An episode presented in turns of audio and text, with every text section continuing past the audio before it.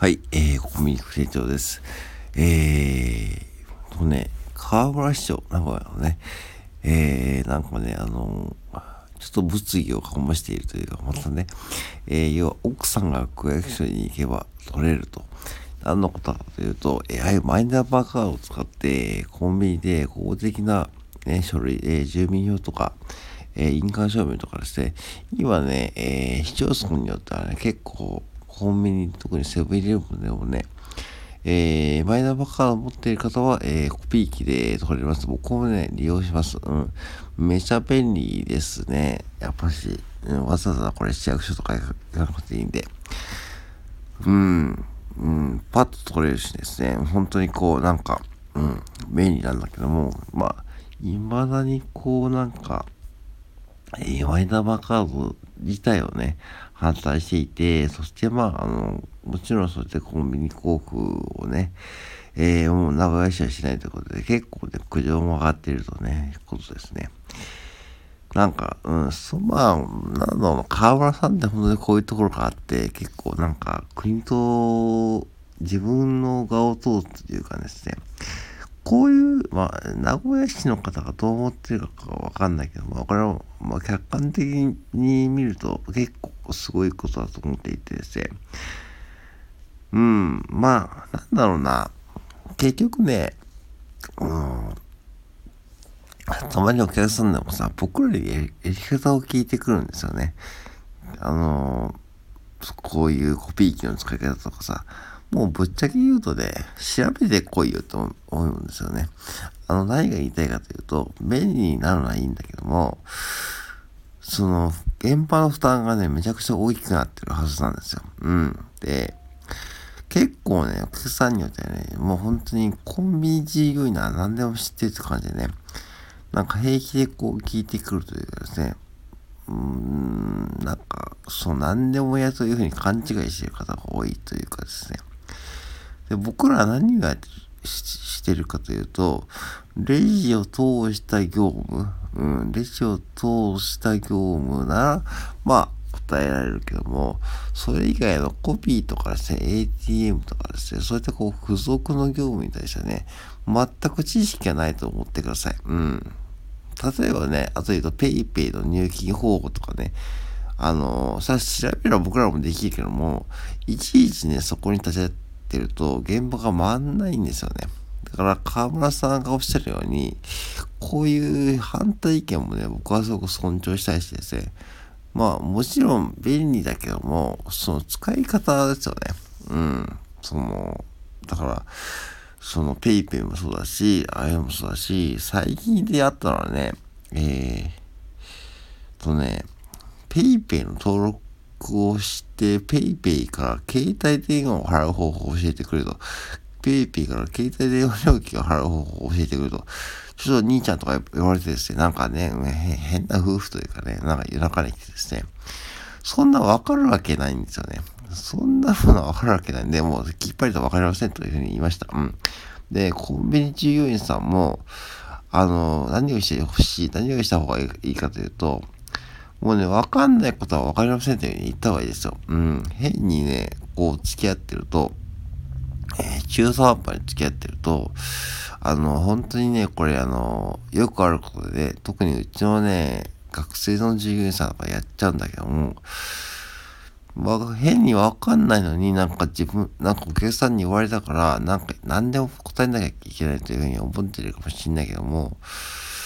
うん。で、じゃあどうすればいいかということで、備え付けの電話があるんで、そのね、ATM とかの横に、うん、そこに使って、えー、えー、電話をするとかね。あと、コピー機なら、えー、電話番号が書いてあります。あの、付属のね、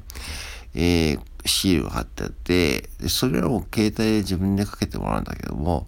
そこにかけてもらって、それで自分で対処してもらうしかないんですよね。うん。だから、あの、こういったね、こう意見は本当僕は尊重したいし、まあ、使う側は使う側で、ちゃんと理解した上で使ってほしいんですよね。うん。で、例えば、7個にポイント交換とかですね、7個のその発行とかですね、そういうレジを通して業務はね、でき、ややりますけども、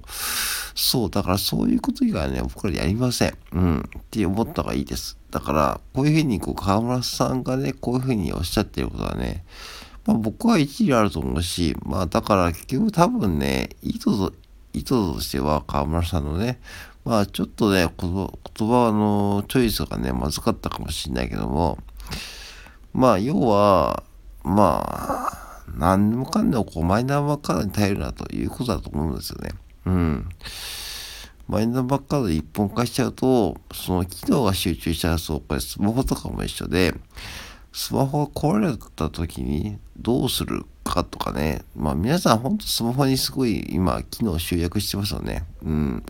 財布とかもそうだしね。だからスマホが突然壊れた時に、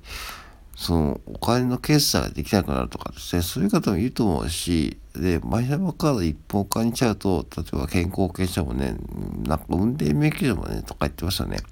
そうすると、マイナンバーカードを紛失しちゃった時に、その、要は、えー、リスクヘッジがかかるというか、今まではこうね、健康保険証もあれば、まあ、運転免許証もあって、身分を証明するものがね、分散されているんで、はいいことなんだけど、なんかこ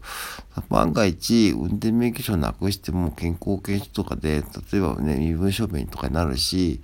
そういう風になっちゃうんですね。まあ、財布をなくすとか、そういうのは別問題ですよ。そういうのは別問題で、だから、うん、多分僕もね、ちょっとマイナンバーカードにそこ集中してきてると思うし、まあ、健康保険証とかがね、まあ僕はもうマイナンバーカードないと、ないと、うん、マイナンバーカードない方がいいと思ってる方です。うん。やっぱしね、すごく集約しすぎてるというか、ね、何でもかんでもこうマイナンバーカードでやるってのはちょっと怖いというかね、それなくいちゃったらもうアウトで、ですからね、うん、アウトだし、いちいち僕多分マイナンバーカードって結構あれ、発行するのめんどくさいですよね。なんか、めちゃくちゃめんどくさいですよね。なんか、なんか、うん、あれすらめんどくさい。多分まだやってない方もいると思うけども、マイナポイント 2, 2, ね、2万ポイントで、えー、僕ももらったけども、めちゃくちゃめんどくさかったですね、あれはね。うん。だから、なんだろうな。なんか、最近聞くと機能、昨日何でも集約しすぎていて、なんか便利になったっていう人もいるけども、まあ、いざ考えてみると、こういった河村さんの意見とかもね、まあ、取り入れて、こういう人が一人でもいるっていうのはね、僕はね、いいと思うよ。名古屋市の方はちょっと本当にめんどくさいと感じる方もいると思うけど、いいと思うよ。うん、いいと思うし、僕はある意味一理あると思ってるしね。だから、まあ、ちょっと現場、現場目線で言ったらね、は確かに、あの、ちょっと違うかもしれないけども、まあ、本当にあの、うん、あの、あのぜひね、公務員従業員の方も含めて、あの、わかんないこともわかんないっていう、うん。であとはもう自分が、たちの生活で、あまりこう、機能を集中させない。スマホに一本化させないさせないってこと。うん、させないって、もう本当にそういうこと。だから、財布を持っておくとかね、現金を持っておくとか、クレジットカードばっかりに頼らないとかね、ほんとそう思います。うん。はい。ということで、ちょっと今日はね、河村さんの意見をね、ちょっと踏まえて話してみました。以上です。